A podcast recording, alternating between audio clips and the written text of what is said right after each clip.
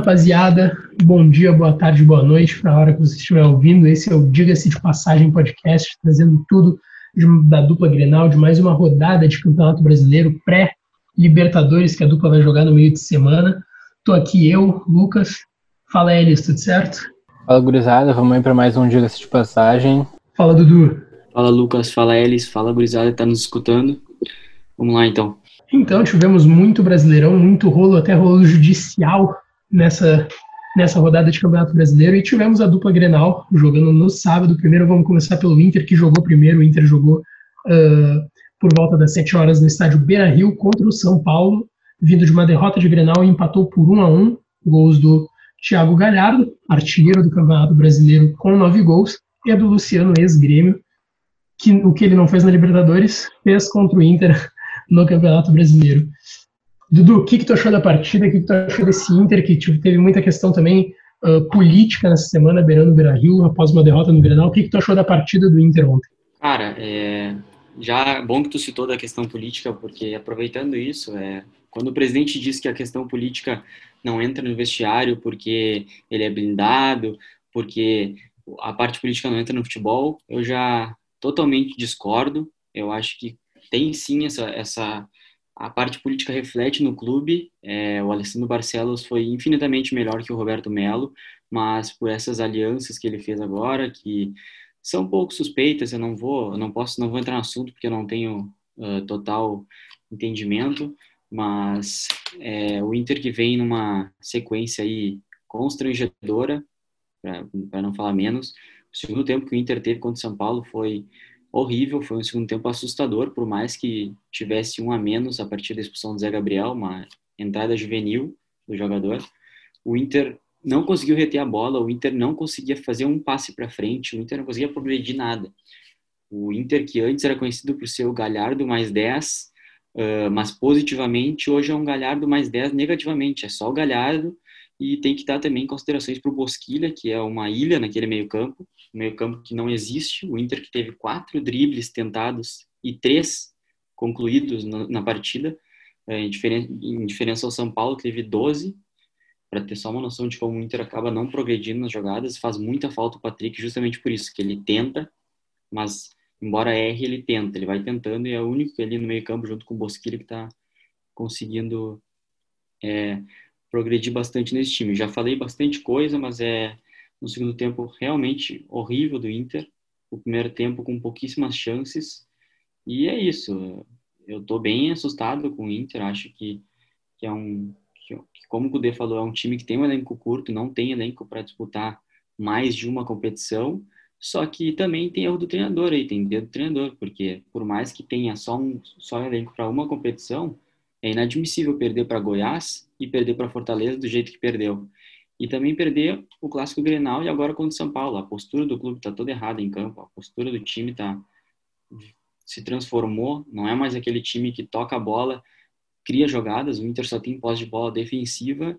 Então, o clima o, e a situação do Inter não é nada, nada boa. Eu não, não duvidaria que com maus resultados contra a América, América de Cali e no Grenal, o Cudê não, não ganhe seu boné. Mas, queria saber um pouco o que o Elis está achando desse momento do Inter, que é totalmente diferente do Agosto, né? Eu vou começar falando mais dentro do campo, porque talvez eu me alongue um pouco na parte política, mas concordo com o Dudu no que ele, no que, na questão no que ele fala do elenco curto do Cudê, e que talvez isso seja certo, ele não está errado nisso. O problema principal é a queda de rendimento, porque mesmo com o elenco curto, o Inter antes conseguia apresentar um rendimento de time que pelo menos podia ser competitivo. A gente não estava esperando um Inter campeão de uma hora para outra, implementando um estilo de jogo totalmente novo, mas o que se esperava era um time que mantivesse pelo menos o desempenho que estava sendo entregue antes, um time que competia, um time que marcava alto, um time que incomodava os adversários, e isso se perdeu muito, no, especialmente nas últimas três, quatro partidas, o, especialmente ali no, no Grenal, como a gente pôde ver, um time que realmente está com o psicológico abalado e na questão de, de erro do treinador, eu acho que fica muito nítido para todo mundo que assiste jogos do Inter que falta muita criatividade com as peças que tem na hora da substituição. Todas as substituições em todos os jogos são as mesmas. É sempre o Prachedes entrando na, no, muito no final do jogo, algum outro atacante entrando para mudar alguma coisa, e isso quando não entra o, o Moledo do banco para ser um, um centroavante para ganhar a bola de cabeça, e que a gente já viu que nunca dá certo isso. Então, acho que tem que cobrar sim o muito, muito longe de pedir demissão, como a gente vê nas redes sociais, mas é que se tem uma cobrança no, no que está sendo entregue dentro de campo pelo Inter, é justamente porque em algum outro momento já foi já foi isso que a gente viu, foi um time competitivo e que hoje a gente que a gente não vê mais. Do ponto de vista político, eu acho que o Marcelo Medeiros se perde quando ele fala do de que esse bastidor político não entra no vestiário quando ele mesmo já foi já foi pivô de uma situação dessa, né? Em 2018, a maioria dos colorados lembram, eu acho, que o próprio D'Alessandro, num evento de do lance de crack, se não me engano, falou que só continuaria no Inter depois que tivesse os resultados das eleições. Todo mundo sabe que o D'Alessandro é um cara que tem uma, uma relação muito boa com o Marcelo Medeiros. Claramente mostrando já para que para que lado ele estava para que lado ele estava pendendo. Acho que o Marcelo Medeiros também se perde quando ele demite um vice de futebol no melhor momento do clube durante os seus quatro anos de gestão. Ainda mais porque é um cara que entregou muito resultado, foi fiel aos seus ideais, não vazava nada como vazava antes, fez um trabalho muito melhor do que o vice-presidente de futebol anterior e mesmo assim estava sendo preterido no, na escolha do movimento intergrande, o MIG, que é o movimento presidente Marcelo Medeiros, na, na questão da presidência. Ah, inclusive, o presidente Marcelo Medeiros queria indicar um, um candidato, que até agora o momento que se especula é o Alexandre Chaves Barcelos, que é o vice-presidente eleito, e para isso teria que praticamente rasgar, praticamente não, teria que rasgar o estatuto do clube para conseguir colocar o Alexandre Chaves Barcelos como como presidente e ele não até agora não abriu mão disso. E o Alessandro Barcelos está todo o direito dele de querer fazer, se aliar com, com outros movimentos que confiem no projeto, confiem nos ideais dele para ir tentar essa candidatura e ser presidente, já que o Marcelo Medeiros em quatro anos na, no gabinete internacional não conquistou nada, nem um, nem um mísero chão. Eu acho que na questão do campo, saindo um pouco também desse âmbito político, que a gente sabe que faz diferença, assim, muitas coisas que a gente vê no campo, talvez não uh, atuações individuais de jogadores, mas em questão de, às vezes até a gente já se viu muito de, de escolhas do técnico passarem por isso, mas acho que não é o caso do Inter, mas eu acho que pouco também se fala que, nas críticas justas, por Cudê, muitas delas, mas que o Cudê tira leite de pedra no time do Inter, que o time do Inter é um time limitadíssimo, tem boas peças, mas não passa disso, Uh, e todo aquele mês maravilhoso de agosto que o Inter teve, teve muito dedo também do Kudê, mas aí eu acho que ele também se apegou em ideias erradas dele, pois em muitos desses jogos, muito desse brilho que tinha no time do Inter jogando, tinha o Thiago Galhardo ali na frente. E passar, passada a chegada do Abel, e depois, inclusive, daquele jogo que ele fez os dois gols contra o América de Cali, ele começou a passar a botar o, o Thiago Galhardo mais centralizado, jogando atrás do atacante,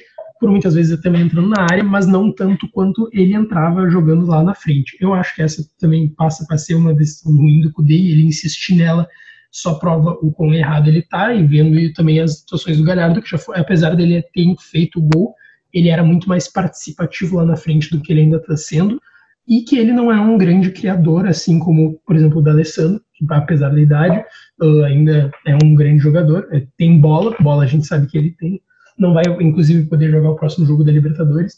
E também a diferença que faz o Patrick, a falta do Patrick, porque o Marcos Guilherme tem um futebol muito, muito aquém do Patrick, inclusive até em, em presença de meio de campo. Eu acho que o Patrick tem um, até um contra um do Patrick que não é tão rápido contra o Mar, com, quanto o Marcos Guilherme, é melhor que o Marcos Guilherme. A presença de campo dele ali no, no meio é, é mais incisiva, justamente também pelo vigor físico que ele tem. E o Bosquilha, eu acho que é, é, é, muito do que eu digo também do Alisson no Grêmio. Ele tem um esforço, ele tem até uma certa qualidade técnica, mas não, não tem essa bola toda, talvez até para ser titular do Inter. mas também tem que, eu acho que deve ser considerado isso, que o Cudê tira leite de pedra nesse time do Inter com uma defesa que é fraca, uma defesa que não é forte, principalmente nas laterais, e eu acho que pro, um, acho que com, com a gordura que se criou, é, ela vem dando talvez mais sustentabilidade para esse trabalho do Cudê, porque eu acho que se ele não tivesse resultados tão bons e ainda mais com as derrotas em Grenais, que ele tem cinco jogos, quatro derrotas e um empate, talvez talvez ele estaria hoje balançando no, no time do Inter, por isso que eu acho que é uma ressalva do trabalho dele, que ele vem tirando leite de pedra nesse time do Inter. Cara, que bom que tu tocou agora na questão do Bosquilha. Eu acho que o Bosquilha, ele vem sim numa crescente.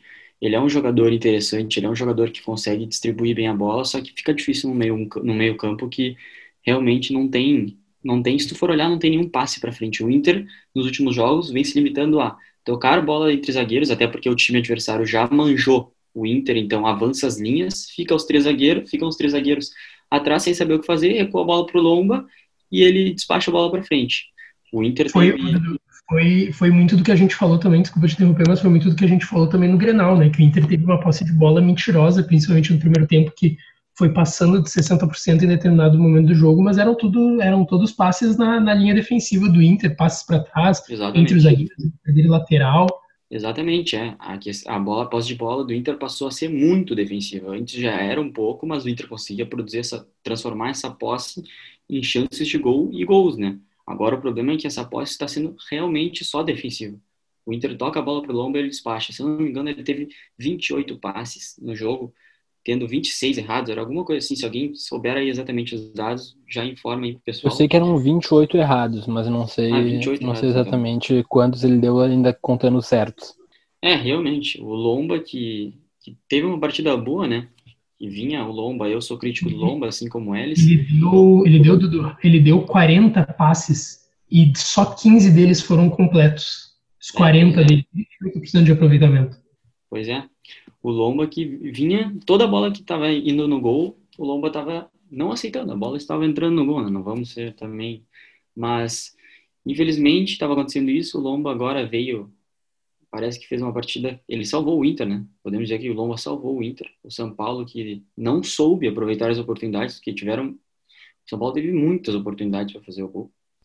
E eu não estou entendendo porque o Kudê, que a gente estava falando já, e ele está tendo sim também uh, culpa nas decisões, nas, nos problemas do Inter, eu não entendo porque o Cudê ainda utiliza o Marcos Guilherme. O Marcos Guilherme, bem como o Edenilson. O Edenilson que está totalmente descompromissado com o time, é um jogador que está desrespeitando o clube que contratou ele lá em 2017, que já deu tanto esporte para ele, sabe? Que a torcida já apoiou, já apoiou ele. Ele vinha fazendo bons, bons anos, ele era sempre foi peça-chave do Inter agora nesses últimos anos, só que tá lamentável. E eu fiz um levantamento junto de alguns amigos, que é o seguinte, tá? Baseado em algumas já declarações do grupo de jogadores, do presidente, do próprio diretor de futebol, é, os líderes do Internacional hoje em dia são eles, tá? D'Alessandro, Wendel, Danilo Fernandes, Marcelo Lomba, Dourado, Edenilson, Cuesta. Esses são alguns líderes do vestiário do Internacional. Agora eu pergunto para vocês, quais deles, tirando o da Alessandro, que não é um líder de juntar o grupo, mas mais um jogador que não se acomoda, na minha visão, até por relatos de jogadores, de outros jogadores, ele não é um líder que foca totalmente no grupo. Agora, tirando o da Alessandro, os outros jogadores que eu mencionei, o Wendel, olha o histórico do Wendel, que a gente estava falando lá atrás da mentalidade vencedora, da mentalidade do mental que é importante para um time ser competitivo, isso eu concordo muito, não é só bola e tática, também tem psicológico, também tem a questão de vencer. O Wendel, o Wendel ganhou um brasileirão pelo Corinthians. E ele era banco do Fábio Santos, se eu não me engano. Não, ele era titular, mas mesmo assim ele ganhou mais. Ele alternava. E ele ganhou mais do que todos os outros citados, com exceção do. Com exceção do Alessandro, né, Dudu? Exatamente. Para tu ver só. Marcelo Lomba. Ele tem, um, tem um currículo, tem no currículo alguns grandes títulos, como a Copa do Brasil de 2006, como os Carioca, o Carioca e o Brasileiro de 2009, mas nenhum foi protagonista.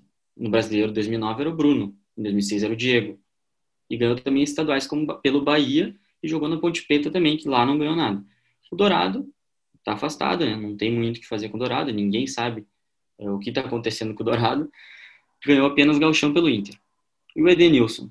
Edenilson, que sim merece muitas críticas agora, O Edenilson, para vocês terem uma noção, ele ganhou Brasileiro de 2011, Libertadores de 2012 e Mundial de 2012. No ano de 2011, ele foi titular em 5 jogos apenas e entrou durante 20, não jogou em 39. Em 2012, foi titular em 25 partidas, entrou durante outras 20 e ficou de fora em 31. Não jogou nenhuma das finais da Libertadores, nem a do Mundial. E não jogou semifinal da Libertadores contra o Santos. Nenhuma, nem no banco ficou. Cuesta.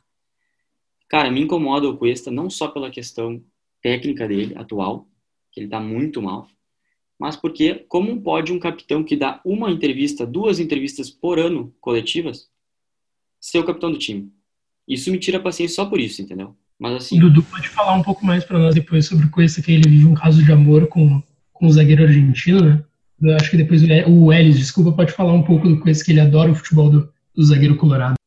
Não, mas só para fechar, é realmente isso, sabe? O Inter tá faltando jogador com espírito, com histórico de vencedor. E isso se faz na montagem do grupo. E a montagem do grupo nós já sabemos quem fez, né? É isso.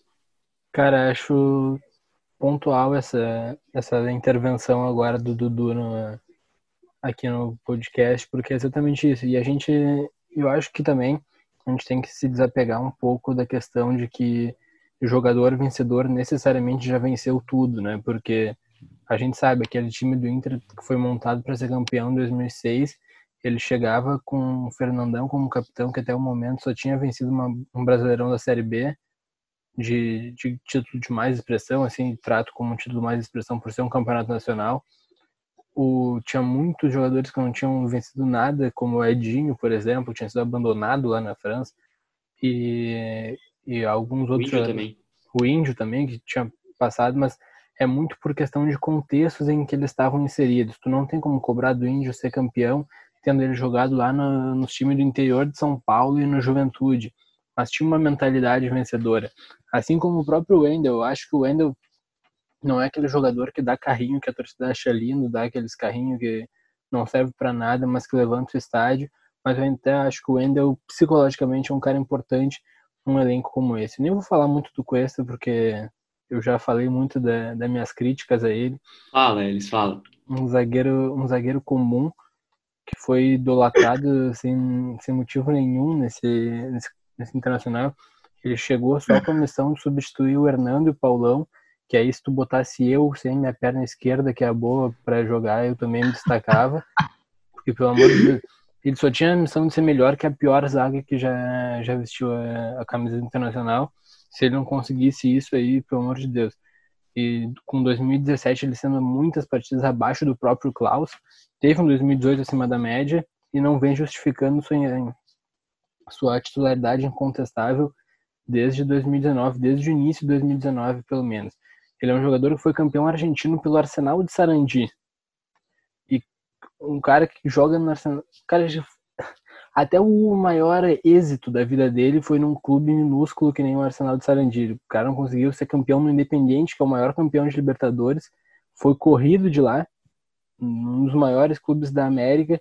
E os únicos títulos dele são um clube minúsculo que nem o Arsenal de Sarandi e o Huracan.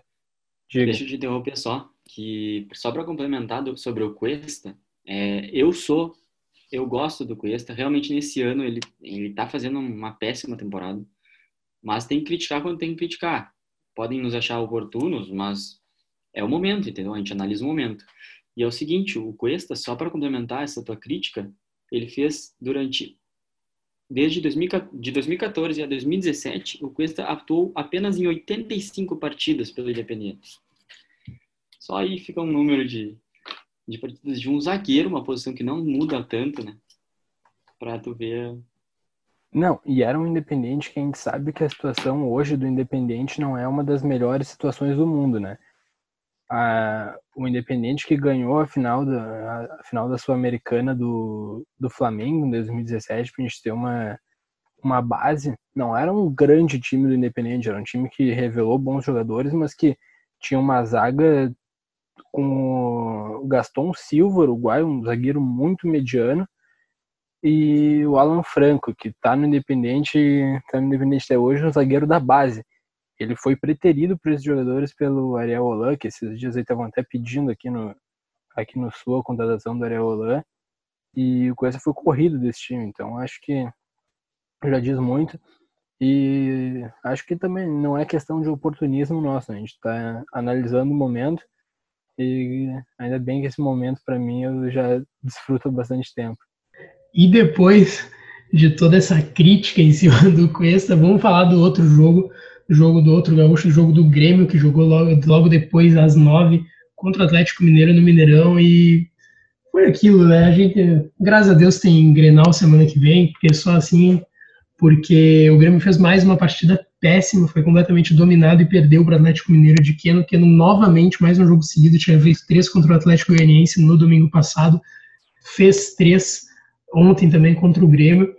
E, e aí, Guri, vocês deram, deram aquela ficadinha amiga? Como é que vocês viram esse jogo do Grêmio? O Grêmio, na verdade, não tem. Eu acho que nesse caso específico, no caso do, do jogo de sábado, não tem muito o que a gente cobrar do Grêmio, até porque o Grêmio demonstrou o que estava demonstrando em todas as últimas partidas do Campeonato Brasileiro. Né? O Grêmio nunca entregou muito mais do que isso e jogou contra uma das melhores equipes do campeonato, com o Keno, como falou, como o Luke falou, muito inspirado, como já estava no domingo passado, uma equipe muito bem treinada, com peças muito muito inteligentes que souberam se adaptar a esse estilo de jogo do, do São Paulo e é uma equipe que joga uma vez por semana só também. Isso, isso a gente tem que salientar que nesse momento de depois de quatro, cinco meses parado, tu voltar e tu jogar uma vez por semana é muito mais tranquilo tendo uma semana inteira para treinar, sem ter que ter todas aquelas, todos os desgastes da, das viagens. É um time que tinha feito uma viagem curta ali de Minas Gerais até, até Goiás na semana anterior, mesmo assim teve mais uma semana. O Grêmio teve todo desgaste físico e emocional que, o, que um clássico Grenal impõe, ainda mais um clássico Grenal pela Libertadores, ainda mais ainda mais também pela, pela situação, pelo contexto que estava que tava chegando esse clássico. Então, o Grêmio ainda tem muito que melhorar, isso é nítido, mas acho que talvez nesse jogo não foi tão problema do Grêmio e mais mérito do próprio do próprio Atlético do próprio Atlético Mineiro. Uh, acho que acho que sim tem a questão do, do Atlético estar tá jogando só uma competição Uh, mas eu acho que a, a, pela expectativa ainda que a gente ficou de voltar ao bom futebol do Grêmio, porque o Grêmio sim apresentou um bom futebol, o Grêmio foi muito superior ao Inter na, no Grenal de, de quarta-feira. A gente esperou até, não, teve, não tiveram tantas trocas, que era algo também que se pegava também no pé do Renato, além do mau rendimento no Campeonato Brasileiro e na Libertadores que vinha acontecendo. Se cobrava muito a questão do, de tu ir para o brasileiro com um time totalmente reserva. O Grêmio não foi, teve algum poupou uma coisa que também me assustou foi a questão de poupar goleiro, então eu queria também depois entender. Na, na, na, coletiva ele não explicou muito bem isso, entre outras coisas, e se apegou, obviamente, porque o Renato é, é bom nisso, em tentar desviar o foco, então se apegou na questão do Atlético jogar uma só competição, que é um argumento válido, mas igual a partida do Grêmio ontem foi muito aquém do que a torcida estava esperando pelo, pelo Grenal ainda de quarta-feira. Uh, e acho que justamente o torcedor falar que não é hora de cobrar, que esse grupo deu muito, é, vai ser a mesma discussão e aí o Grêmio vai ficar girando no 360. Eu acho que tem que cobrar sim quando joga mal e quando não entrega, porque é só assim, cara. Porque a gente ficou num tempo de, de títulos onde não se cobrava o grupo e vitórias em granais onde não se cobrava o grupo e isso uh, relaxava o grupo sim, de certa forma. Isso entra lá dentro sim. Tanto que tem um vídeo que circulou ali que é o Alisson falando logo após o Grenal que, que a imprensa só só critica para deixar eles para baixo, que é um absurdo, né? Claro, a gente sabe que nem todo mundo na imprensa é bom, mas a gente sabe que muito é crítica também que vem da torcida da imprensa, são críticas justas ao futebol do Grêmio que não estava sendo apresentado, não tava, o Grêmio não estava jogando nada, jogou muito bem no Grenal, a gente pensou que poderia implementar esse novo esquema, voltou esse esquema com o mesmo meio do campo, meio de campo redondinho e o Grêmio não conseguiu jogar nada. O Grêmio jogou os últimos cinco minutos do, do primeiro tempo e os primeiros 10, 15 contra o Atlético. Uh, a defesa reserva do Grêmio uh, não, não entrega, já não entregava. Foi um quebra-galho bom, porque, para quem não se recorda, o Grêmio estava com problema de zagueiros, inclusive no início de 2019, onde não existia uma zaga reserva. Tinha o Paulo Miranda já, mas o Paulo Miranda ainda estava machucado, e aí tinha que trazer, e aí foi quando lançaram o Tonhão. E também não entendi a não utilização do Tonhão nessa, nessa partida, mas O que, o que fica é, é a questão do Grêmio simplesmente largar o Campeonato Brasileiro até em postura do time. O time não teve postura nenhuma para quem queria vencer a partida. Tudo bem perder para o Atlético, que também é um time que tem qualidade, é um time que tem um grande treinador, que é o São Paulo, ele já se provou ser um bom treinador, já se provou tirar leite de pedra. E aí, quando ele tem um grupo que, no papel, o time titular do Atlético é um bom time, é óbvio que ele vai fazer render. Então, uh, esperamos que mude também essa postura do Grêmio de querer jogar jogar só jogos pontuais bem, que é muito também algo que vem se cobrando, é algo que é, que é recorrente no trabalho do Renato, aquele famoso choque na bunda, né? Quando toma o choque na bunda, o time vai bem, se não, não vai bem, uh, joga de qualquer jeito, joga sempre, parece descompromissado. Uh, esperamos que melhore para terça-feira, que o Grêmio já joga terça-feira, e se vencer vai estar muito bem uh, mentalmente também para poder jogar mais um Grenal, talvez, não sei se, se o Inter não conseguiu o resultado lá em Cali, talvez preserve algum jogador, o que seria bom para o Grêmio, porque uh, apesar do Inter já, já não ter um grande time, ainda se poupar algum jogador pontualmente para jogar o Grenal no, no sábado, pelo brasileiro, talvez seja algo bom para o Grêmio, então esperamos que mude a, a postura do time em campo para a gente poder ganhar, buscar mais três pontos, talvez buscar a ponta do grupo na Libertadores e ir mais tranquilo para esse Grenal de, de sábado. É, eu nem quis, na real, dar uma passada de pano, por mais que tenha aparecido na, na postura do Grêmio, porque eu também acho que o Grêmio entrou com uma postura de que abriu mão desde o início do jogo de tentar ganhar, entrou só para cumprir tabela. E o que tu falou, Luke, do, de ter torcedor dizendo que não, não pode cobrar porque esse grupo já, já deu muito, é também uma falácia, né? Porque esse grupo específico não deu nada. Quem deu ali desse, desse grupo do Grêmio de hoje em dia é o que? O Kahneman, o, o Jeromel e. Não sei se. É, e o Alisson ali no início do ano, que ganhou, a, tinha ganhado a Recopa e tal.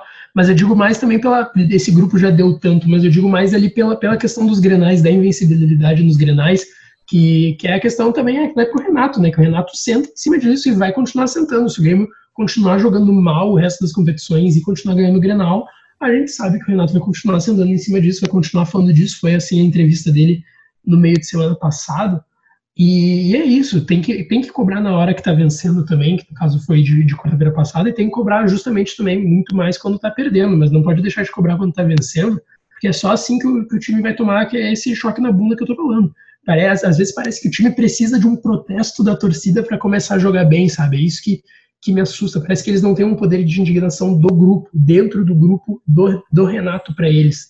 Porque a gente sabe que a gente já, viu muitas informações que essas entrevistas do Renato são só para fora e que lá dentro ele é mijada nos jogadores e, e tá certo, entendeu? Mas parece então que isso não vem surtindo efeito. Cara, é fato que o Renato, que o Grêmio vai voltar a vencer no Brasileirão no final de semana que vem. Isso é fato.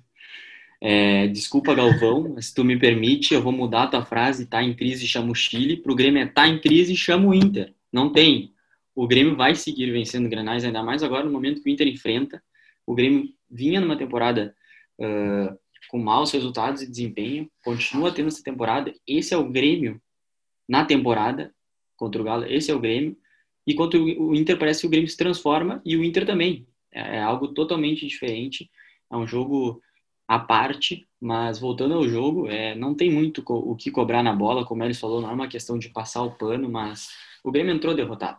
E o Galo é o líder, isolado, com uma competição, sem tanto desgaste, justamente por isso, e agora dispara, né? O Galo está a quatro pontos do vice, que é o Inter, tendo um jogo a menos contra o Atlético Paranaense em casa, que não vem num bom momento. É, eu achei que o Robinho fez um jogo interessante, mas eu confesso que eu queria ver ele mais recuado, numa outra posição, junto com o Mateuzinho. Eu queria ver ele ali. isso, foi algo que, isso foi algo que eu bati. Do, eu, ao contrário, eu não, eu não achei interessante a partida do Robinho, achei ruim. Ele participou diretamente daquele terceiro gol, ele recua a bola para o Everson. É ridículo, fez uma baita assistência, claro. Inclusive, a gente estava falando até do Lomba errar muito espaço, dar muito balão, errar muito espaço. O Everson é um jogador que, sabe, que foi pedido de São Paulo, que veio lá do Santos e que fez justamente o contrário. A gente falou do Lomba ter 40 passes e 15 certos, o Everson teve 38 passes e 30 certos. Para goleiro, a gente nem espera muito, né? É, eu ia falar exatamente desse lance, no lance do gol, que foi sim uma desatenção do Grêmio, mas é muita rapidez do goleiro. O goleiro conseguiu achar o, o Keno iluminado, que em dois jogos fez três gols né, em cada, seis gols já, só três atrás do Galhardo. jogador que vinha se esforçando para fazer gols, comemorou muito no contra Tom Bense, marcando gol de pênalti na final do Campeonato Mineiro, e parece que agora está se, tá se estabelecendo no time titular do Galo. Outro jogador interessante do Galo é o Savarino. O Savarino que vinha sendo muito criticado pelos torcedores do Galo, também está se tornando uma peça-chave. Acho que o São Paulo encontrou o ataque dele titular, com o Sacha, aqui no Savarino, mas tem muitas peças, né? O Atlético que justamente não tem um elenco curto e, joga uma competição, né? Para tu ver. É, mas assim, primeiro tempo do Grêmio, achei um primeiro tempo mais sufocante do Galo, achei um primeiro tempo que o Galo dominou mais, e no segundo tempo o Grêmio até conseguiu igualar a posse, a posse, se não me engano, foi 52% para o Grêmio e 48% para o Galo, mas quem teve as melhores chances foi o Galo, não teve. É uma derrota que já era previsível, acho que se o torcedor gremista fosse perguntado antes do jogo por um empate, ele já ia achar extraordinário. O Grêmio com o time reserva, o Galo com o time titular e agora o Grêmio tem dois jogos da Libertadores em casa para garantir a classificação, enquanto o Inter tá mais complicada a coisa. Vamos ver aí como é que vai acontecer, como é que vai ser nessa terça-feira. E é isso aí, Guris. Vou deixar também uma ressalva de uma atuação individual. Renato, escuta, Renato bota o Guilherme Azevedo para jogar. Cara.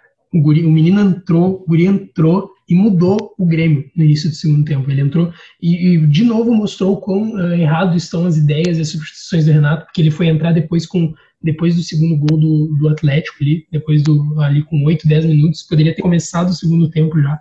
É um, é um menino assim que ele faz um salseiro, ele tem o individual, ele, e ele a, incomoda o incomoda a, defesa adversária, incomoda o lateral principalmente. E já falando rapidinho de lateral, o Diogo Barbosa fez uma partida que, assim, ó, eu, eu falei quando ele veio, acho que a gente até falou aqui, que esses 10 milhões aí foram mal investidos ainda, quando virar 60% das partidas vai ter mais 10 milhões pelos direitos dele. Mas é, é bom jogador, é esperar para ver, mas no final de semana jogou muito mal. E agora a gente vai passar a tabela para vocês e os jogos que tiveram ainda. A gente teve uh, a gente teve ainda a gente teve pela rodada adiantada, a gente teve Sport 1 a 0 no Corinthians no meio de semana. Tivemos no sábado Atlético Paranaense e Bahia 1 a 0 para o Atlético Paranaense. Teve perda de pênalti ainda do do, do Cleison, esse Corinthians. Teve uma cena bem legal também na, na transmissão do Esporte Interativo, que na hora do pênalti para o Bahia, o Rossi, ex-Inter, foi na câmera e falou: Isso é muito pênalti. Ele foi falar na câmera do Esporte Interativo. Uh, tivemos o jogo do Grêmio, tivemos o jogo do Inter. Hoje pela manhã tivemos Vasco 1 a 1 com o Bragantino, hoje não teve gol do Cano. E talvez o jogo da rodada, por tudo que aconteceu, por tudo que veio sucedendo até o dia de hoje, o jogo foi confirmado faltando 15 minutos para começar. Hoje tivemos Palmeiras 1, Flamengo 1. E, cara, assim, é, tudo que a gente falar dessa direção, talvez do Flamengo, seja pouco, que é um Flamengo é um clube grandioso, um clube imenso, conhecido no mundo todo, uma das maiores torcidas do mundo, mas o que essa direção vem fazendo, vem fazendo semana a semana, desde o início dessa pandemia. Uh, não sei se alguns deles quer falar algum, um pouco sobre isso. Não, o Flamengo é ridículo, né? Desde o início da pandemia, forçando a volta, daí agora tem, tem toda essa questão de, uma, de um surto dentro do próprio elenco, chegar despedaçado do jeito que chegou. E porque a gente sabe que isso aí, um clube passando a mensagem que passou desde seu presidente, que disse que os, os jogadores estavam sem máscara na foto, só porque tiraram para tirar foto e trancaram a respiração na hora de tirar uma foto dentro do avião.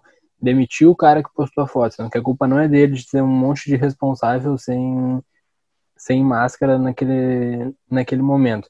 Daí já estava todo desfalcado para jogar, ainda tem o papelão de pedir para adiar o jogo, sendo que eles que foram um dos principais clubes que encabeçaram a volta e vão essa semana ao governo federal solicitar a volta de público nos estádios.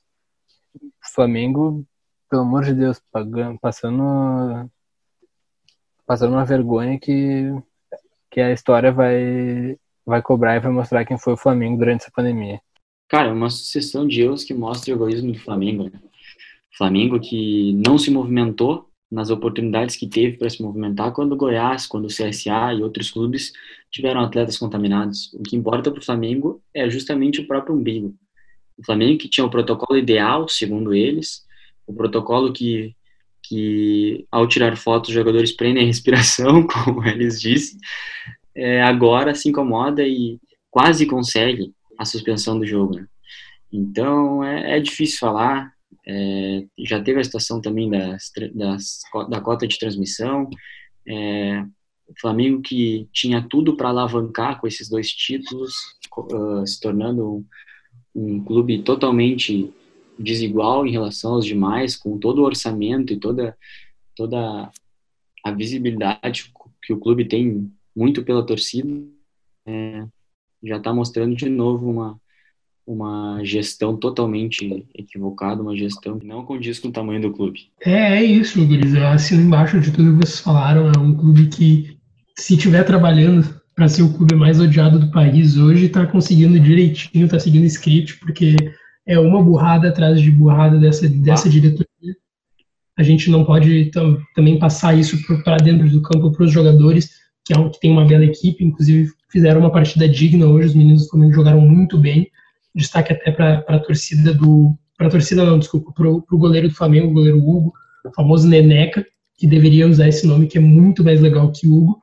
O, o goleiro Neneca fala, contando a história dele com o pai dele. O pai dele era o principal incentivador dele no futebol, no Flamengo, e que faleceu há seis meses atrás. E essa, ele não jogava há muito tempo, uh, e o pai dele faleceu, então ele deu uma entrevista muito emocionante pós-jogo.